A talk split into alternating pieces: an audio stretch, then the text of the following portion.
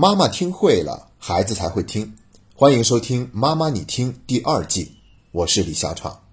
在正式进入今天节目的主题之前，我要先向各位推荐一本书，它就是由美国简尼尔森博士著作的《正面管教》。这是我们小读节目目前正在读的第十二本书，也是读到目前为止唯一一本需要读三个星期的书。之前都是两周读完一本。那之所以如此郑重的推荐，是因为这本书真的太精彩了，方法与心法相辅相成，内容满满的都是干货。在我心里面，我觉得这本书它是跟《如何说孩子才会听》和《父母效能训练手册》是一个级别的，都是经典中的经典。那我更愿意把这三本书合称为家庭教育领域的三驾马车。你会发现，他们都是来自于美国，都已经有了几十年的经验的积累，并且。都已经自成一派，有着属于他自己的理论体系。那由于另外两本书我们大家都已经很熟悉了，所以这本正面管教我也要做一个郑重的推荐。今天节目的主题呢，就是来自于这本书里面一个非常有趣的观点，我们来探讨一下赞扬和鼓励有什么区别，到底是要多赞扬孩子，还是要多鼓励孩子？那我们先来说一下结论，鼓励的确是比赞扬要好的，所以家长要。多去鼓励孩子，而不是赞扬孩子。接下来的内容呢，我们就分成两个部分。第一个部分来说一说为什么，第二个部分再说一说要怎么做。先进入第一个部分。其实对于赞扬或者说表扬它实际效果的反思，在好几年之前就已经有了。大概十年前，我们经常会听到一种教育理念，叫做赏识教育，并且在学校里面大范围的推广。但是最近几年，我们就已经很少听到了。就是因为这种赏识教育，它是提倡让老师多去表扬孩子，但结果呢，非但没有让孩子有更多的进步，反倒把孩子给惯坏了，老师都觉得心累。在《父母效能训练手册》里面，他也列举了十二种沟通障碍，其中有一种就叫做赞扬。我们可能会觉得纳闷儿，为什么赞扬反倒变成了一种沟通障碍呢？简单来说，原因就是我们在使用这种沟通方式的时候，初心不正。动机出现了偏差，或者是掺了其他的杂质，那么就会失之毫厘，差之千里。我也是把《父母效能训练手册》这里面总结的原因做了一个进一步的概括，可以分为以下三点。第一点呢，就是有操纵的成分，也就是说，一句表扬的话说出去，它其实是在谈交换条件。比如，我们跟孩子说：“妈妈知道你真的很棒，你很优秀，你一定会主动关了电视睡觉去的。”那这句话听起来像是一个表扬，在说孩子很棒、很优秀，但实际上是要让孩子赶快关了电视去睡觉，并且他表明的意思是，如果你没有这么做的话，那么你就不是一个好孩子。你不是想做妈妈眼中的好孩子吗？那你就赶快这么去做吧。所以他是暗含着要挟的，并且这个要挟非常的高明，因为他显得很温柔嘛。但是无论怎么样，他都是在去谈条件，而不是真正的表扬。一开始我们这样跟孩子沟通，可能孩子听不出来里面的条件，他觉得还很享受。但是久而久之，总有一天，这种表扬方式他就会失去它的效果。那接下来呢，就会陷入两个极端。第一种极端呢，就是孩子他再也不信了，要么是不信，要么就是根本就不接我们的茬。什么时候是不信的呢？就是因为我们说的不走心，或者是夸大其词。孩子拿过来一幅画给我们看，我们就说，嗯，画挺好的，真棒，你就是个画家。然后我们接着就去忙自己的事情了，那孩子就会觉得你说的很没有诚意，他不相信；又或者我们说的太过于夸大其词，他觉得这都是一种讽刺，尤其是当着别人的面的时候，他甚至还会觉得很尴尬。还有一种情况呢，就是因为在外人面前，我们希望孩子有更好的表现，所以就故意说很多恭维孩子的话，捧一下他嘛。但其实孩子知道，接下来他就必须得用很多行为来作为交换，所以。在我们夸孩子的时候，他干脆就直接拒绝了，说不，我并不是那个样子的，我没你说的那么好。那我们这拍马屁就相当于是拍到马腿上了，所以越表扬，最后结果就会变得越尴尬。这是一种极端。另外一个极端呢，就是孩子对于这些赞赏的话呢，他太相信了，于是就产生了依赖。一旦有了依赖，那么在任何一个没有表扬孩子的地方，他内心都会心存疑惑，他会觉得说。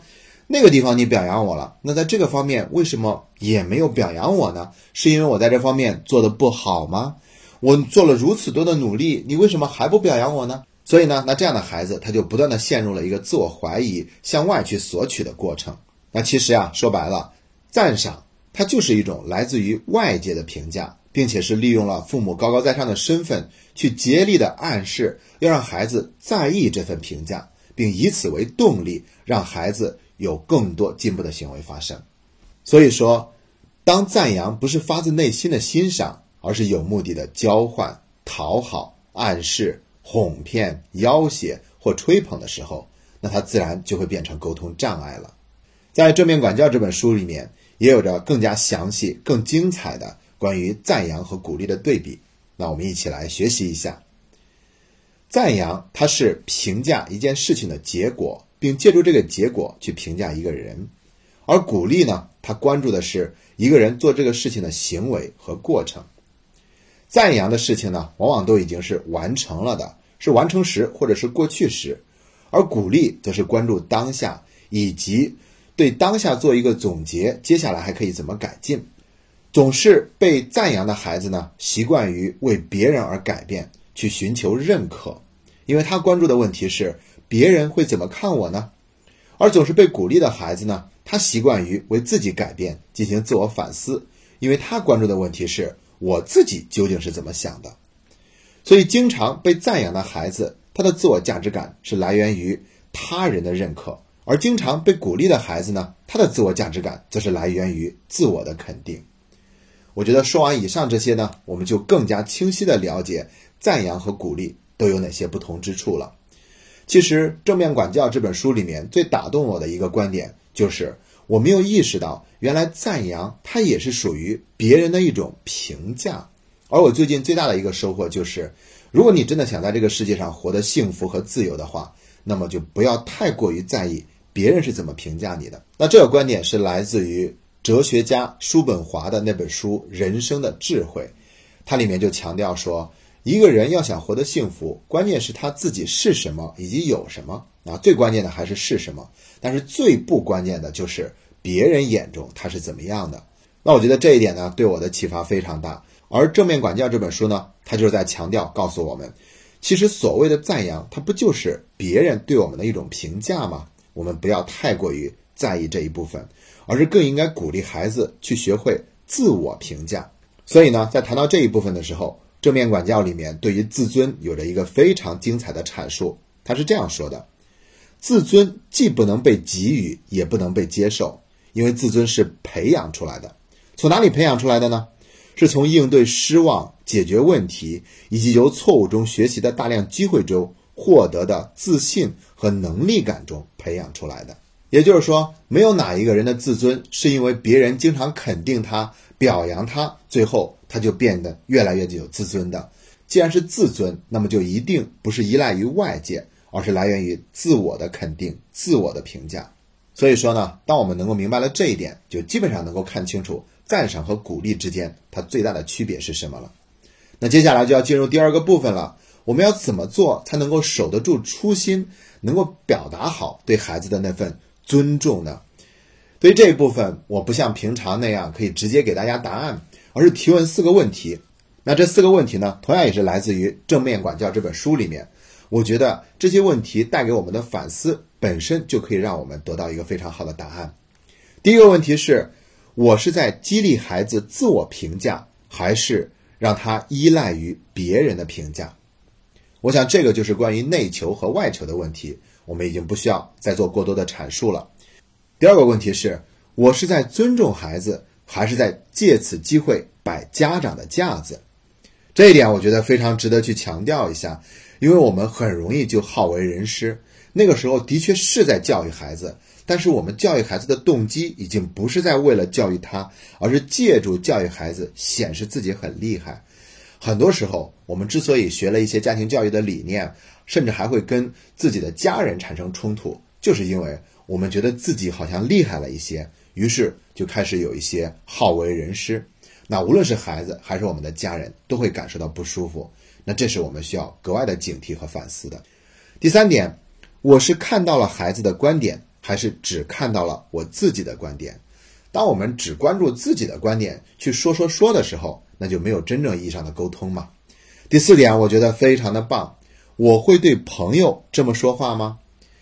当我们总是想去表扬的话，就意味着是一种居高临下嘛，甚至是赏赐。那一旦用这样的方式，总有一天它就会有后遗症显现。所以我们不会对朋友这样说话，因为朋友跟我们之间是平等的关系。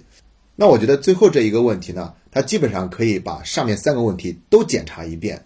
一句话说出来之前，我们要先问一问，跟朋友会不会也这么说？这样基本上就可以让自己发现是否有。借此机会去标榜自我，是否有借这个机会只是去说自己想说的，而没有关注到对方？是否有真的去让对方学会自我激励？